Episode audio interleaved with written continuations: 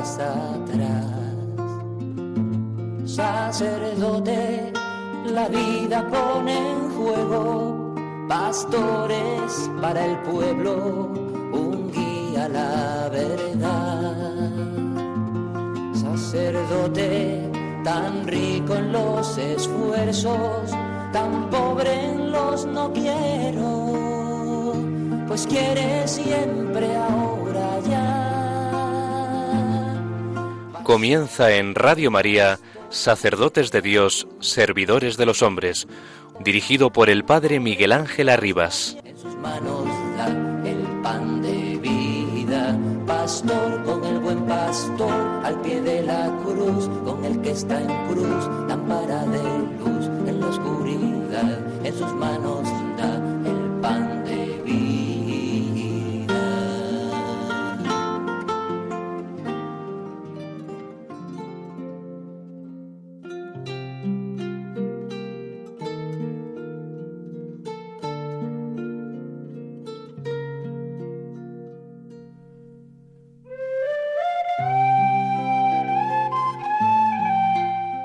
¿Alguna ra- razón tendríamos para inquietarnos con los acontecimientos que suceden si no consideramos los justos juicios de Dios,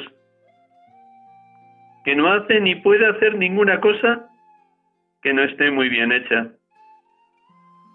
Y quien tras este tino atina, nunca desatina, porque la seguridad de que Dios sabe lo que hace y que lo que hace lo hace por nuestro bien, lo conserva en paz, sin sentir aquellos grandes alborotos y desasosiegos que sienten quienes miran y sienten su propio parecer. Ellos quieren medir la altura del cielo con una vara pequeña y su anchura con la palma de la mano. Cuando escudriñan los altos y oc- y ocultos juicios de Dios sobre nosotros.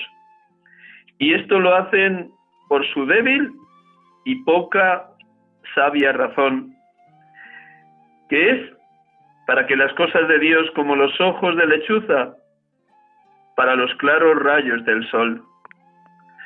De manera que la paz está en creer, no en escudriñar, en obedecer con sencillez lo que Dios envía, no en pensar que sería mejor otra cosa, en ser regido, no en regir, en seguir con los ojos cerrados tras esta luz divina, que no puede equivocarse, no en tenerlos abiertos para escudriñar lo que no podemos alcanzar y nos ciega. Nuestra luz es seguir la luz divina. Palabras de San Juan de Ávila en la carta que dirige a un sacerdote que estaba enfermo, siglo XVI. Palabras que enseñan cómo la paz y la fortaleza del cristiano radica en creer y en obedecer a Dios, no en escudriñar con nuestro corto, cortísimo juicio los profundos designios de Dios. En la conformidad con la voluntad divina es en lo que consiste el camino de la perfección cristiana.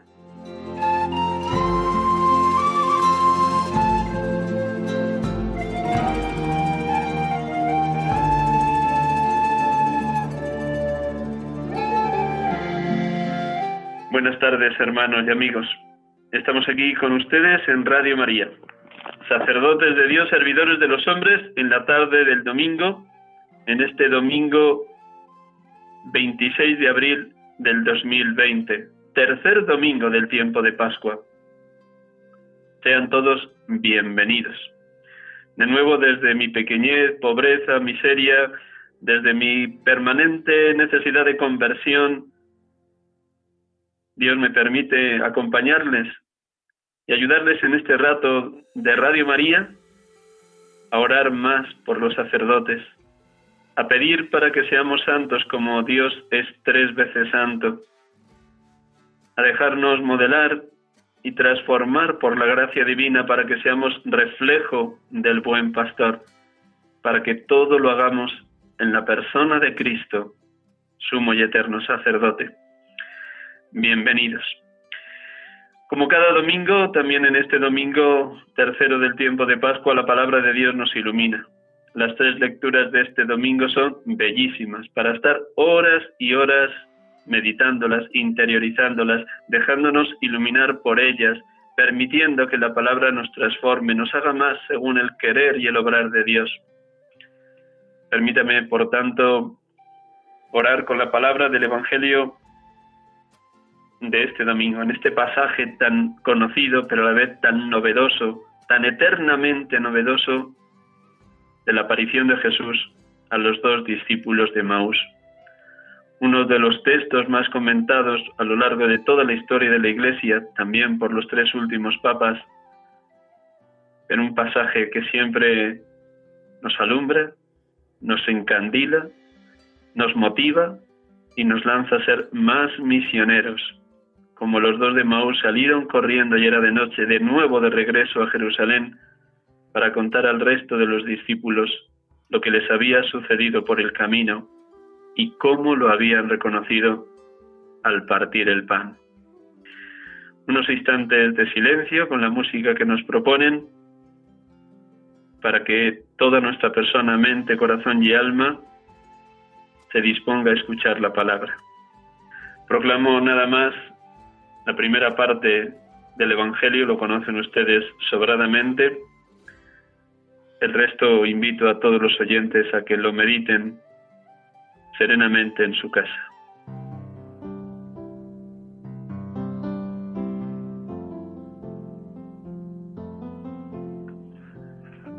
Del Evangelio según San Lucas.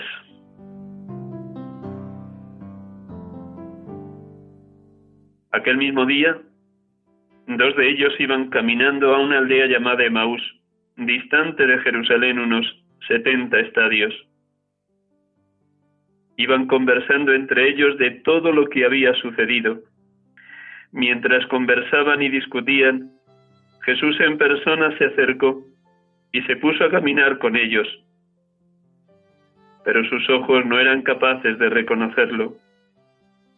Él les dijo, ¿qué conversación es esa que traéis mientras vais de camino? Ellos se detuvieron con aire entristecido y uno de ellos, que se llamaba Cleofás, le respondió, ¿Eres tú el único forastero de Jerusalén que no sabes lo que ha pasado allí estos días? Él les dijo, ¿qué? Ellos le contestaron, lo de Jesús el Nazareno, que fue un profeta poderoso en obras y palabras ante Dios y ante todo el pueblo, como lo habían entregado los sumos sacerdotes y nuestros jefes para que lo condenaran a muerte y lo crucificaron. Nosotros esperábamos que él iba a liberar a Israel. Pero con todo esto, ya estamos en el tercer día desde que esto sucedió. Es verdad que algunas mujeres de nuestro grupo nos han sobresaltado, pues habiendo ido muy de madrugada al sepulcro y no habiendo encontrado su cuerpo, vinieron diciendo que incluso habían visto una aparición de ángeles, que dicen que está vivo. Algunos de los nuestros fueron también al sepulcro y lo encontraron como habían dicho las mujeres, pero a él no lo vieron. Entonces él les dijo, qué necios y torpes sois para creer lo que dijeron los profetas. ¿No era necesario que el Mesías padeciera esto y entrara así en su gloria? Y comenzando por Moisés y siguiendo por todos los profetas, les explicó lo que se refería a él en toda la escritura. Llegaron cerca de la aldea a donde iban, y él simuló que iba a seguir caminando, pero ellos lo apremiaron diciendo, Quédate con nosotros porque atardece y el día va de caída. Y entró para quedarse con ellos.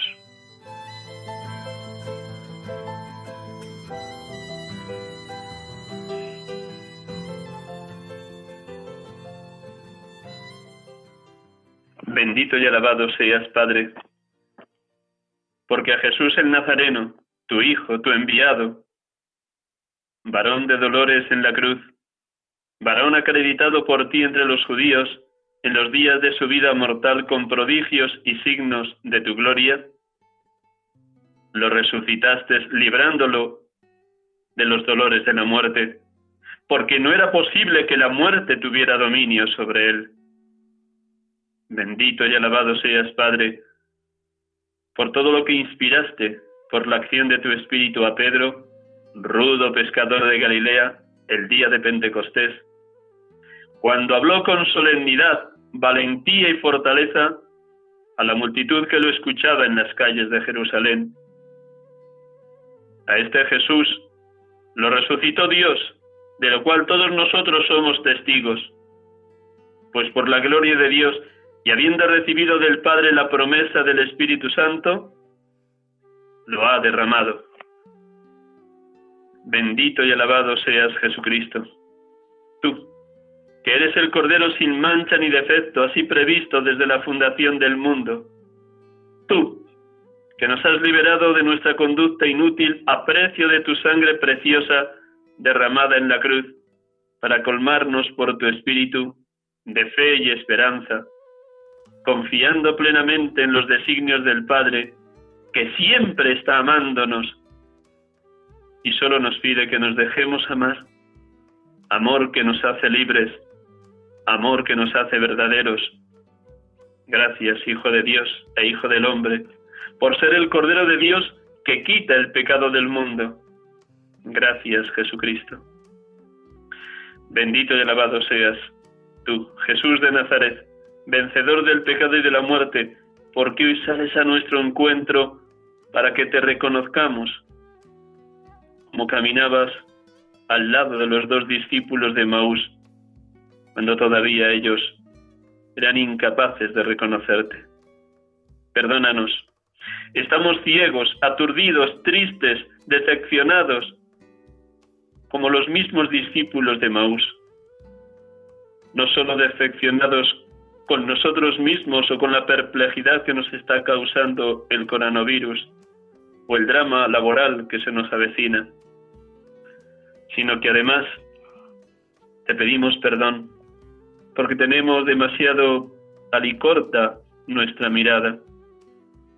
Teníamos demasiado puestas las esperanzas y las expectativas en los logros humanos, planes, proyectos, reuniones, homenajes, vacaciones, el fin de la carrera, la relevancia social, la seguridad en el trabajo, la comodidad y el confort que proporciona esta sociedad de consumo, y todo esto se tambalea. Como los dos de Maús, también nosotros, oh buen Jesús, incluso desde la fe, podríamos decirte, nosotros esperábamos que él iba a liberar a Israel.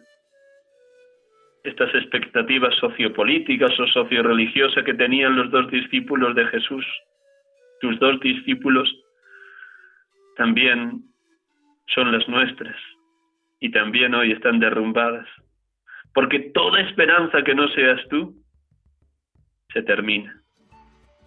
Eran esperanzas intrahumanas, horizontalistas, como tantas y tantas veces en nuestros proyectos y planes. Ha bastado la enfermedad epidemia provocada por un virus pequeñísimo e invisible para darnos cuenta qué vulnerables somos, qué frágil y efímera es la condición humana. Ayúdanos, ayúdanos Señor Jesús a confiar en ti, a escuchar tu Evangelio, a estar atentos a la verdad de tu palabra, a constatar cómo todo lo anunciado por Dios en Moisés y en los profetas ha tenido pleno cumplimiento en tu persona. Ábrenos la mente, el corazón y el alma para que crezca nuestra fe y te digamos con humildad de corazón lo mismo que los dos discípulos de Maús. Quédate con nosotros porque atardece y el día va de caída. Ven, ven, ven Espíritu Santo y ayúdanos abrir los ojos ante la presencia real y sacramental de Jesucristo en cada Eucaristía. Ven e ilumínanos para que en cada Eucaristía se nos caigan las escamas de los ojos de la fe cuando no somos de reconocer, capaces de reconocerte a nuestro lado. Ven y enciéndenos en el fuego de tu amor, Espíritu, para que también nosotros, cada vez que meditamos la palabra, o dejamos que tú mismo nos la ilumines como iluminaste a los autores sagrados que compusieron los libros santos, podamos exclamar lo mismo que los dos discípulos de Maús. No ardía nuestro corazón mientras nos hablaba por el camino y nos explicaba las escrituras. Ven, ven, consolador divino, lánzanos a ser intrépidos misioneros, como también aquellos dos discípulos de Maus.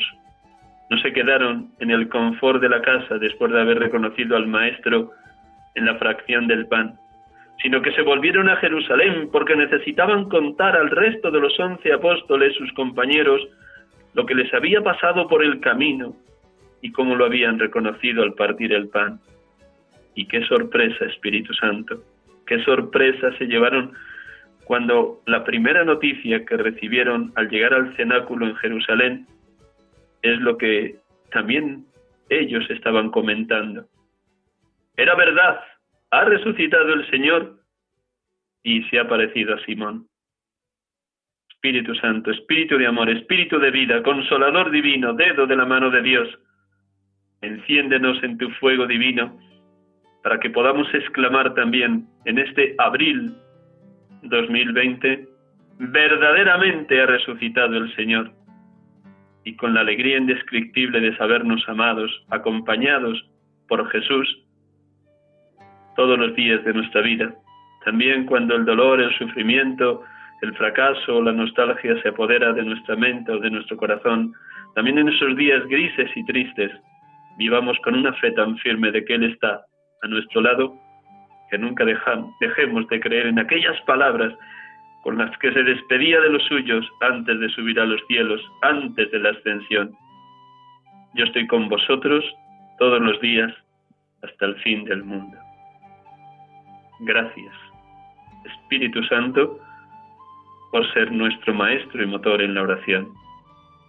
Alabado, bendito y glorificado seas, Dios amor, perfectísima comunión de los tres Padre, Hijo y Espíritu Santo, porque venís a nosotros, nos tomáis posesión, nos convertís en morada vuestra. Adorado seas, Dios amor.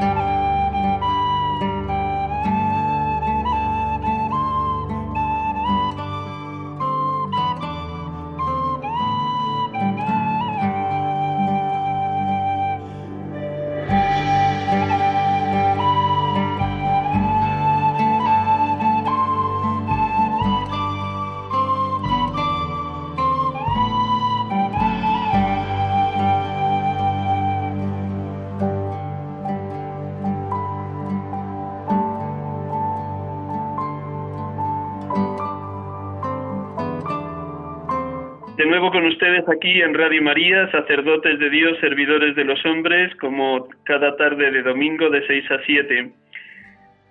En este tercer domingo del tiempo de Pascua, en este clima del confinamiento, del estado de alarma, hemos escuchado en las redes sociales, en la televisión, en la radio, también aquí en Radio María, numerosos testimonios de sacerdotes que han vivido también en primerísima persona toda la gravedad de la enfermedad ingresados en hospitales.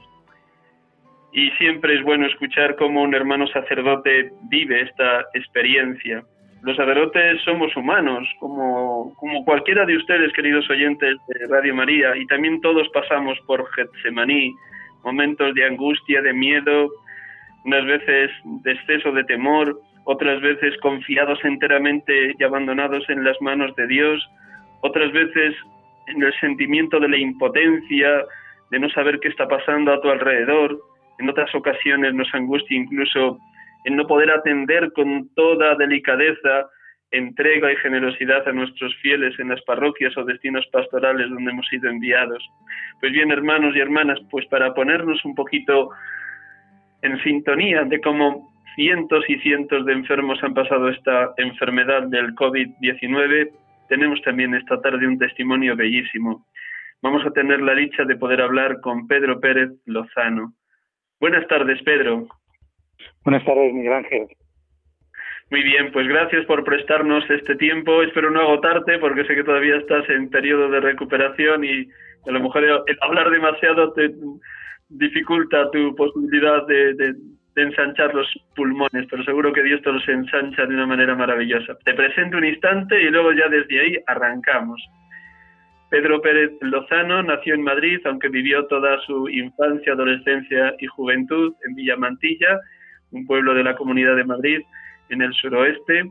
Nació el 9 de agosto de 1967. Fue ordenado sacerdote el 30 de mayo de 1999 y ahora mismo es párroco de la parroquia Santa María del Pinar, en el final de Arturo Soria, en la parte norte de Madrid, y es también el conciliario de cursillos de cristiandad a nivel de la Archidiócesis de Madrid. Él lleva desde adolescente vinculado a cursillos, primero como laico, luego en su tiempo de seminarista y luego, por supuesto, sus muchos años de ministerio también vinculado a cursillos de cristiandad. Ahora en esta tarea siempre compleja de ser conciliario, alentador y animador de otros hermanos en este bello movimiento comunidad de cursillos de cristiandad.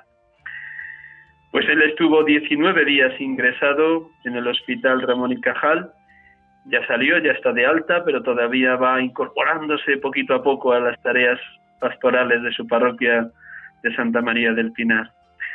Bueno, lo primero, ¿cómo has vivido este periodo de, ingreso, de internamiento en el hospital, querido Pedro? Bueno, pues la verdad es que tendría que decir que lo he vivido bien, bueno, como he podido, ¿no? Porque supongo que en estos 19 días pues ha habido pues momentos para todo. Yo eh, ingresé en el hospital el día 15 de marzo, después de estar cinco días en casa con fiebre, encontrándome mal y el día 15, que era domingo, pues ya vi que, que no respiraba bien, bueno, y, hablándolo con los compañeros, pues vimos que lo mejor era acercarme al hospital. Y ya en cuanto me vieron, pues decidieron dejarme ingresado, ¿no? Eh, claro, al principio uno pues se siente mal y ya está, pero no sabe en realidad la gravedad del asunto, ¿no? Yo he vivido este tiempo como un momento de gracia, indudablemente, y cuanto más lo pienso, pues más me doy cuenta de que el Señor eh, me ha hecho pasar por esto, porque yo, yo personalmente, yo no digo que otros ocurra así, pero yo personalmente necesitaba de esta experiencia. Necesitaba parar, necesitaba ponerme muy delante de Dios y, realmente esto, a esto me ha ayudado este tiempo de hospital donde me he podido encontrar con mi pobreza más absoluta, me he podido encontrar con, con que veía próxima la muerte porque fue así y bueno hasta el punto de que en un momento dado pues llamaron a mi hermana y a Juan el diácono que está conmigo en la parroquia para decirles, pues está muy grave, esto puede ir hacia un lado, puede ir hacia otro, pero tienen que estar preparados.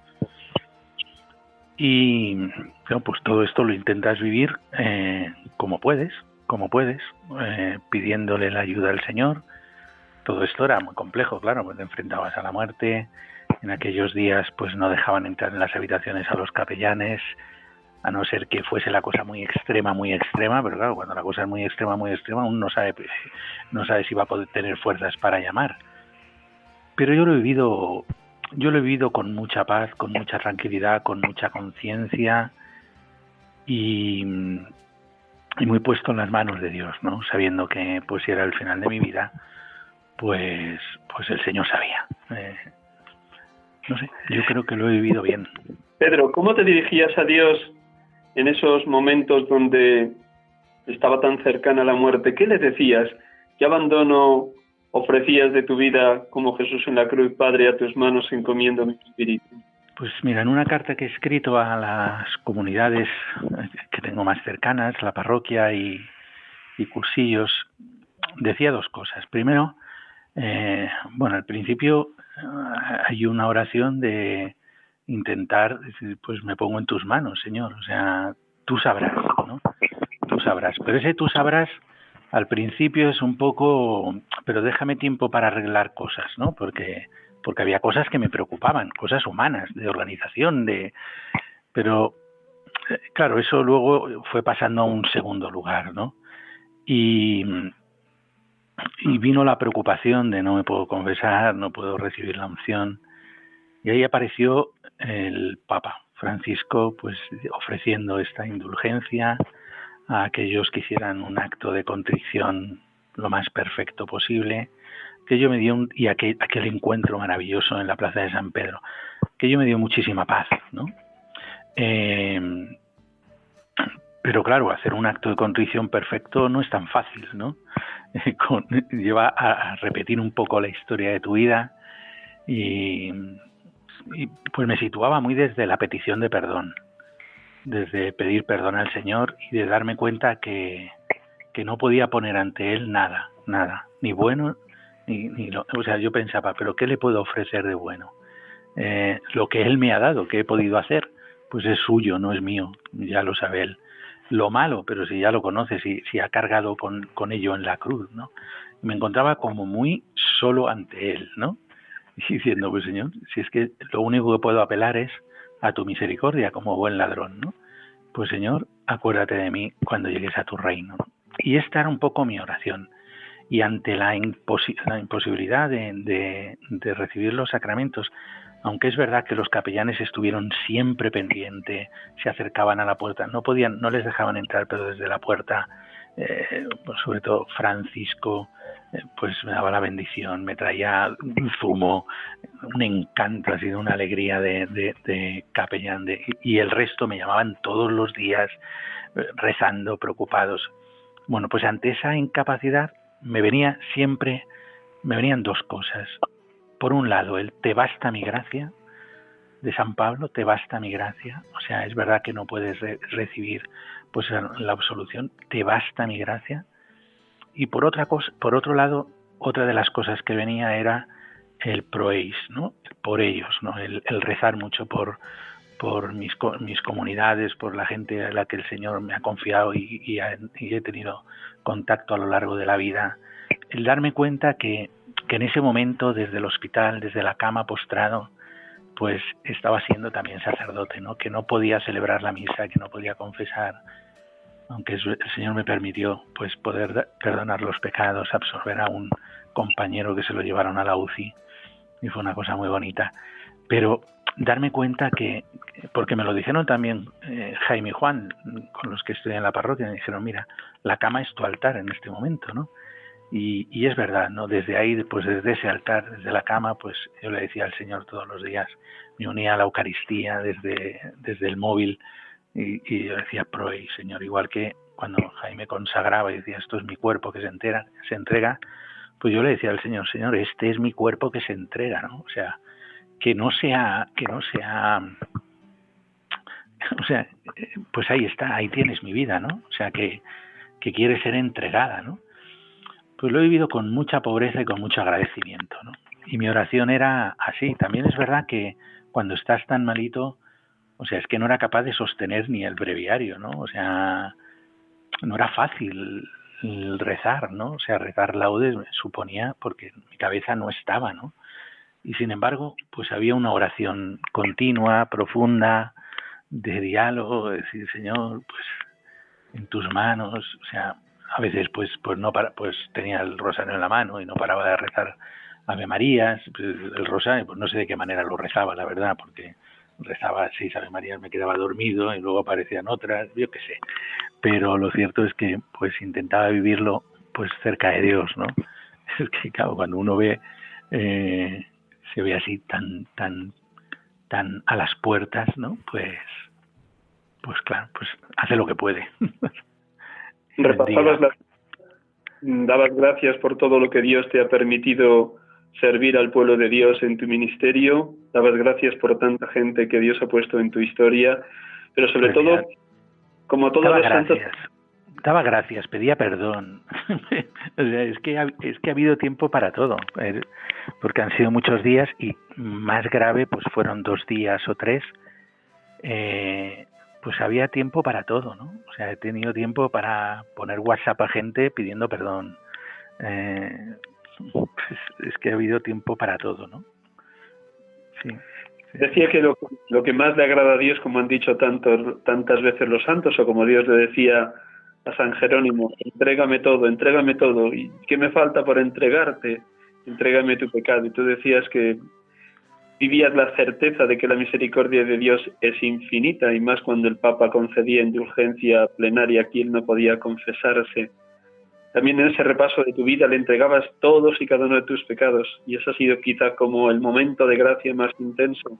Pues supongo que sí, o sea, supongo que sí. No, no sabría decir cuál ha sido el momento más intenso, ¿no? No sabría decir. Ha habido momentos muy intensos. Eh, ha habido momentos de gracia, de verdad, pues en el, en el encuentro con, con, pues con un compañero, pues que poco a poco se fue acercando a Dios, ¿no? O en el trato con las enfermeras, ¿no? Y enfermeros que entraban y les preguntaba cómo estaban o su nombre para rezar por ellos o cómo estaba su familia y se desmoronaban y pues me contaban cosas de su vida o me pues rece por mí, padre. O sea, ha habido momentos de gracia muy muy grandes, ¿no? Mm, muy grandes. Pues sí, el poder pedir perdón, el poder dar gracias, el, el repasar la vida, el pues el ver a mi familia unida en torno a, a la posibilidad que tenían delante, ¿no? De que alguien de su familia, pero estaban unidos. Eh, y ha sido un momento de gracia, ¿no? Al ver a la parroquia, al ver las familias rezando, ¿no? O sea, los niños pues rezando, o sea, me, llegaban mensajes, o sea, muy bonito el sentir a la iglesia eh, cuidándote, ¿no? Sentir a la esposa cuidando al esposo en el momento de la muerte, ¿no? O sea, he sentido como muy, muy bendecido en todos los momentos, la verdad. O sea, es que yo doy muchas gracias a Dios por haber pasado por esto. Decías antes que la frase que más te había llegado de, la escritura es esa que escuchó San Pablo, que tú también escuchaste en boca de Dios.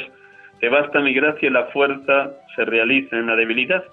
Con esas tres dimensiones. Somos pura debilidad y a veces Dios nos Dios permite estos acontecimientos tan fuertes para, para tomar más conciencia de nuestra debilidad. Segundo, el confiar de que nos basta realmente, nos basta realmente la gracia de Dios.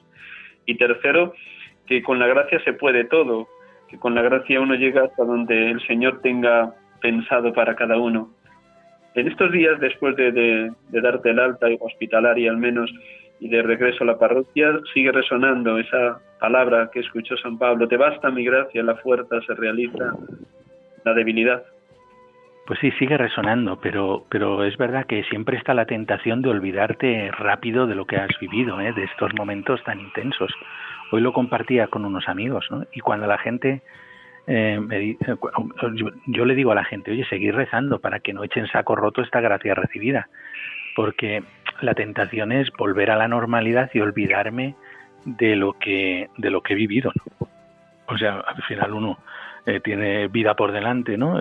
Y, dice, voy a mirar hacia adelante, pero, pero, pero, bueno, yo creo que es una, es una tentación que todos tenemos siempre, ¿no? De, cuando vivimos experiencias muy fuertes, eh, como dejarlas ahí, no, sé, o sea, es, no, está siendo una vuelta fácil porque vivimos una, un momento muy delicado, ¿no? Entonces, tampoco, o sea, me doy cuenta de mi debilidad cuando no sé qué contestar a la gente, cuando me pregunta cosas que yo mismo digo, pues, o cuando, o sea, la gente está sufriendo mucho.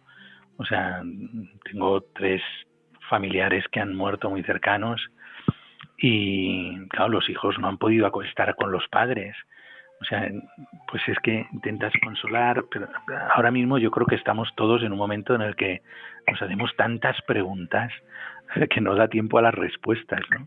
Y en medio de todo esto, yo lo que digo es esto, la experiencia de, de saberme acompañado por Dios, de saberme sostenido, de decir, mirad, es que, o sea, el único que va a poder como acompañar vuestra soledad y dar sentido al vacío que hay en vuestro corazón, o alentar vuestra esperanza, o, volver a poner paz en, en, vuestro corazón es el Señor, ¿no? O sea, es que es que no sabe uno hacia de dónde sacarlo, sino, o sea, que es que la fuente de la gracia está en Dios.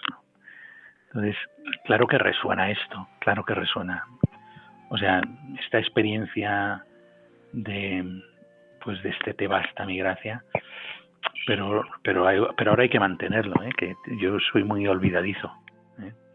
¿Eh? Decías también dos, dos realidades aparentemente contrapuestas. Por un lado, estás escuchando desde que has vuelto del hospital tantísimo dolor de tantas personas, o bien que han perdido seres queridos, o bien que hay todavía familiares ingresados en hospitales.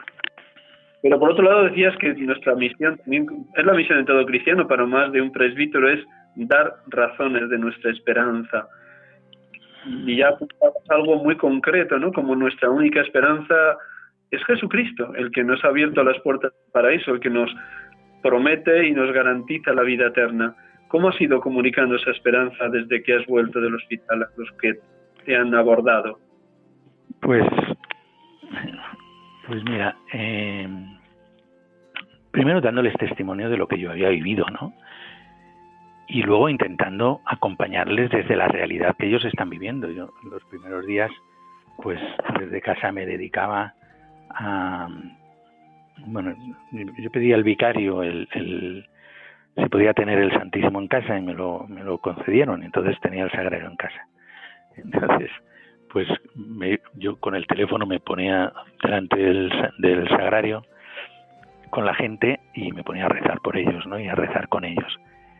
Y me daba cuenta que cuando llamaba a la gente, pues estaba de una manera y después de estar un ratito rezando delante del Señor, acababan de otra, ¿no? Y donde había tristeza, pues se convertía en alegría, y donde había desesperanza, pues aparecía la esperanza, solo por haber estado pues delante del Señor un momento, ¿no?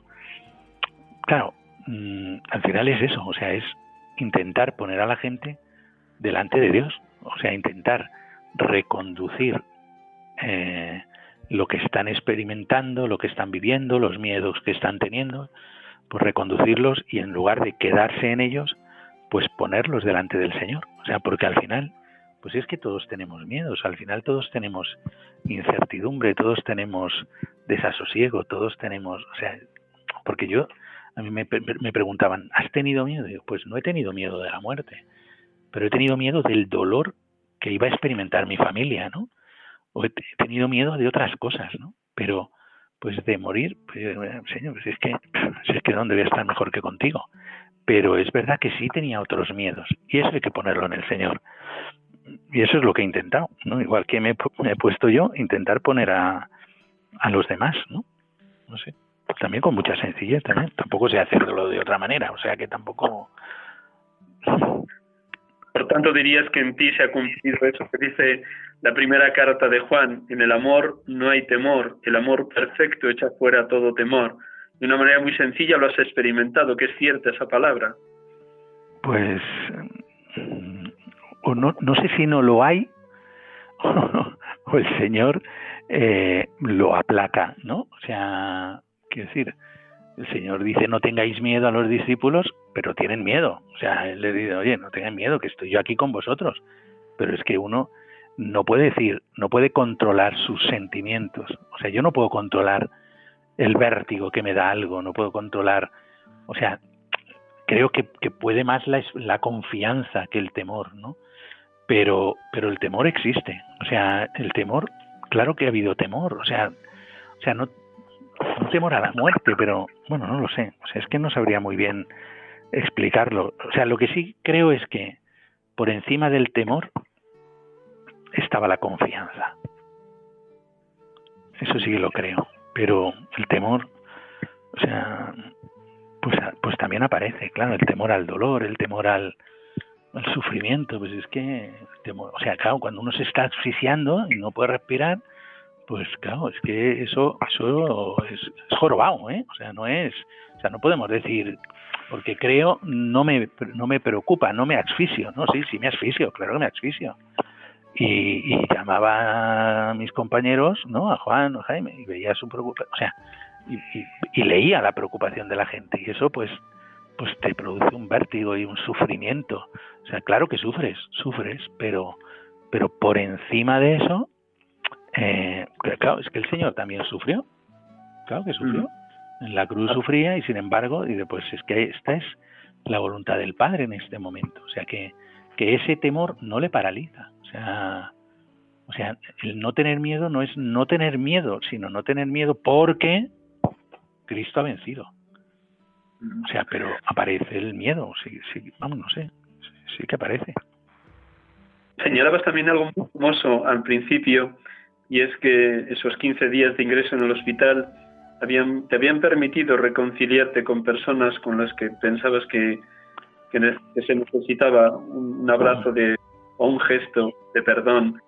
Seguro que, que también otro de los momentos de gracia que Dios te ha concedido, que también hay una mirada nueva hacia esas personas y de ellas hacia ti, por ese pedir perdón. Eso es verdad, ¿eh? eso sí que es, es una realidad. Y, y, el darte cuenta de que te has enfrascado en cosas que no tienen ningún sentido y que te has separado de gente por tonterías cuando la vida es otra cosa, ¿no? Y cuando lo, y cuando, o sea, yo sí me he dado cuenta de, de mucha pérdida de tiempo, ¿no? De mucho, de haberme preocupado de muchas cosas que dices, pero ¿por qué me he metido en esta guerra, en esta batalla, en esta pelea? Pero qué estupidez, ¿no? Qué pérdida de tiempo. O sea, que por defender una, una tontería, ¿no? O sea, quiero decir que por, que por defender si un cuadro hay que colgarlo aquí o allí, eh, uno se pelee, ¿no? O sea, bueno, pues así somos, de frágiles, ¿no? Esa es, o sea, yo sí, sí, eso sí que me ha ayudado mucho, ¿no? O sea, el poder hacer ese repaso, el poder darme cuenta de que, de que sí, de que no, no merecían la pena muchas cosas en las que en las que me he enfrascado, pues sí, eso me ha hecho mucho bien. Ahora estás recuperándote, todavía diríamos físicamente a medio gas, pero ya intentando ejercer como pastor de esa parroquia de Santa María del Pinar. ¿Cómo te vas recuperando tanto física, psíquica y espiritualmente, Pedro? Pues mira, yo creo que muy bien. O sea, yo creo que, bueno, yo ya salí del hospital habiéndome hecho las pruebas y diciéndome que ya daba negativo. Por lo tanto, eh, bueno, el poder, el, o sea, el estar, esa cuarentena era más relativa. Salí eh, como ocho días antes de empezar la Semana Santa y estaba como loco por, por celebrar eh, el, los oficios de la Cena del Señor, ¿no? Y fue el primer día que celebré después de que decir la Eucaristía después de un mes de no celebrar. Eh, bueno, me unía a la Eucaristía en la, en la parroquia y, y, luego me llevaban la comunión porque no tenía fuerzas ¿no? para poder para poder celebrar, tenía estaba enchufado el oxígeno en casa, bueno, era un poco más complicado. Y pero desde, desde el jueves santo pues ya me incorporé a, a todos los oficios, a, la oración, a las oraciones, pude hacer toda la Semana Santa. Hombre, luego me volví a mi casa, me enchufaba el oxígeno, pero el Señor me permitió vivir todo muy bien, gracias. Y a partir de ahí, pues ha habido una evolución muy buena, ¿no? O sea, poco a poco, pues la saturación iba mejor, me iba quitando el oxígeno, mucha medicación la tuve que ir retirando y por lo tanto me iba encontrando mejor, iba fortaleciéndome porque físicamente me quedé hecho un trapito y bueno, pues, pues es que estoy teniendo una recuperación muy buena, gracias a Dios. Pues me encuentro cansado porque, claro, la neumonía ha sido fuerte, parece que ha quedado ahí una lesión en los pulmones que ahora hay que ver, pero bueno, pero me encuentro muy bien. O sea, también voy a, al, a un ritmo leve, ¿eh? salgo de casa a las 12 de la mañana. O sea, bueno, pues hay cosas que se han alterado mucho, no duermo nada. Bueno, cosas que, que, que bueno que se, se, tienen que ir estabilizando poco a poco, ¿no? Hay que cuidar esta neumonía. Cuando llegan ya a las 8 de la tarde, pues estoy agotado. Pero bueno, pero es cosa normal. Estoy, estoy muy bien, estoy muy bien. No te queremos agotar más, Pedro. Una última pregunta y de verdad que un millón de gracias por todo lo que nos estás eh, compartiendo. De todo lo que te ha llegado de niños, adolescentes, jóvenes, tanto de la parroquia Santa María del Pinar como de cursillos, ¿alguna palabra, alguna frase, algún gesto que, que realmente te ha conmovido? Aunque todo, ya has dicho antes que el ver a toda la iglesia arropándote con su oración y pidiendo a Dios que te pudieras curar, ya es para ti como un, un balón de oxígeno y nunca mejor en esta enfermedad. Pero quisieras compartir algún detalle de algo que realmente te ha tocado muy dentro. Pues sí. Bueno, habría dos cosas que, bueno, me han, me han tocado muchísimas cosas, ¿no?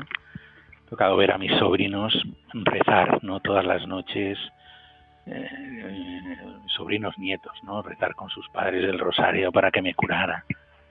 Pero ha habido dos cosas, eh, mis hermanas, o sea, eh, bueno, he visto muchas cosas muy bonitas en la parroquia, esto, pero el otro día un hombre de la parroquia eh, me decía, le pedí al Señor que me cambiara por ti. Uf, o sea, le pedía todos los días al Señor que me cambiara por ti, que yo ya he vivido suficiente y tú tienes mucho que hacer aquí. Yo, o sea, me conmovía, ¿no? Me parece tan desproporcionado el amor de la gente. Y luego, eh, bueno, es que hay muchas cosas, pero eh, por casualidad me enteré que unas monjas de clausura lo estaban pasando regular y económicamente. Y llamé, ¿no? Y llamé, y dije, soy Pedro, soy un sacerdote, tal, tal, tal. Bueno, eh, pues me gustaría colaborar con ustedes. Y y me dicen, pero ¿cómo, ¿dónde está usted? ¿Dónde está de cura? Yo soy párroco en Santa María del Pinar. Y dice, pero ¿es usted el que estaba enfermo? Y digo, sí, pero ¿cómo se han enterado estas monjas? O sea, no, sé. pues hemos rezado una barbaridad por usted. Bueno, y luego otra cosa que me gustaría contarte es de una enfermera, ¿no? A la que pregunté cómo estaba y la pobre eh, se desmoronó. Dice, estoy destrozada, por lo que estamos viviendo aquí, por el sufrimiento que estamos viendo. O sea, el verte, me decía ella, el verte con tanta paz, pues me está acercando nuevamente a Dios. O sea, bueno, el caso es que la pobre se desmoronó y hubo un momento en que se abrió y me contó parte de su vida, ¿no? Y al terminar, eh, me dijo, ¿te puedo pedir un favor? Y digo, pues tú dirás, ¿te puedo dar un abrazo? Y digo, pero si es que yo estoy con el corona, es, un... O sea, no, no, no creo que debas de asumir ese riesgo. Me dijo, no me importa, necesito el abrazo. O sea, el darme cuenta que la gente necesita del abrazo de Dios, porque yo ahí entendí que no, que no pedía mi abrazo, sino el abrazo de Dios. El darme cuenta que la gente necesita ser abrazada por Dios, ¿no? Y que, bueno, pues como decía hoy la, la, la lectura del Evangelio, que tenemos que anunciar a Jesucristo, que hay mucha gente que no le conoce y se está perdiendo esta buena noticia. Y hay mucha gente que está viviendo angustiada porque no conoce esta buena noticia y se enfrenta a la muerte pues con, con sin esperanza porque para ellos la muerte es, es el final de la vida y nosotros sabemos que no es así y tenemos que decirlo tenemos que, que proclamarlo o sea lo que cambia el corazón del hombre es el anuncio del evangelio dar cacerolazos en la ventana no sirve de nada, pero anunciar a Jesucristo cambia el corazón. Muy bien, Pedro. Tenemos que terminar porque la hora es inexorable aquí en Radio María, como en todos los medios. Un millón de gracias de verdad por tu testimonio. También a mí me has emocionado con esto de la enfermera. Dios se sirve hasta de, de lo más imprevisible para cambiar corazones cuando cuando Dios se ha servido de ti para mostrar la ternura y la paz que reflejabas en la habitación de los Enhorabuena. Bueno, yo he de decir antes de acabar el programa eh, para todos los oyentes que estoy que sé que son muchos los que te siguen domingo tras domingo que o sea que si no fuese por ti yo no estaría aquí. Bueno, o sea, porque en la presentación se te ha olvidado decir que fuiste mi, formador, mi formador durante seis años. Yo creo que han sido el formando que más tiempo has tenido. O sea que, pues, indudablemente, pues mucho de lo que soy, yo te lo debo, Miguel Ángel. O sea que, y se lo digo a mucha gente, ¿no? Digo, gracias a Miguel Ángel no me han echado del seminario tantas veces, o sea, que deberían de haberlo hecho, ¿eh? O sea que, pero gracias a tu inconsciencia, el que el Señor te dio una paciencia infinita, infinita, pues, pues aquí estamos, ¿no? Veinte años después, pues sacerdotes, ¿no? ¿Quién se lo iba a creer? ¿Quién te lo iba a decir a ti, Miguel Ángel, hace 30 años, ¿no?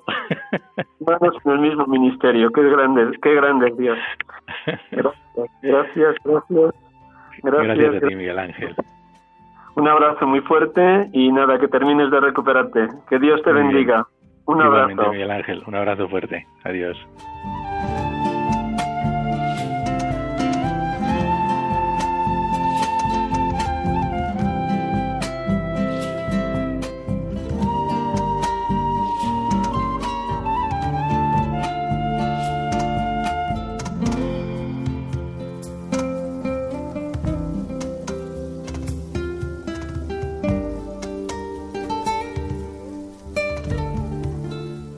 Hermanos y hermanas, concluimos nuestro programa. Hemos podido dialogar y entrevistar en esta tarde a Pedro Pérez Lozano. Más que nada ha sido su testimonio vivísimo de cómo ha vivido esta enfermedad, estando ingresado en el Hospital Ramón y Cajal durante 19 días, y cómo la confianza en Dios ha sido la nota que le ha acompañado, porque de la fe y de la fidelidad de Dios brota esa confianza, ese abandono en sus manos.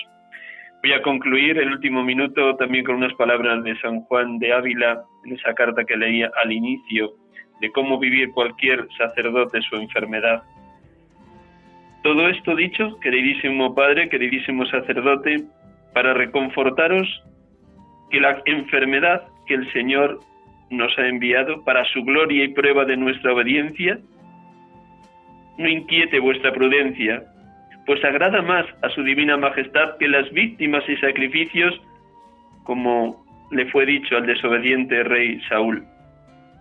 Pues hermanos y hermanas, muy buenas tardes, gracias por su compañía y aquí les servimos en Radio María, en este programa, sacerdotes de Dios, servidores de los hombres, y nos ha acompañado Pedro Pérez Lozano, párroco de Santa María del Pinar y conciliario de cursillo de cristiandad en la Archidiócesis de Madrid.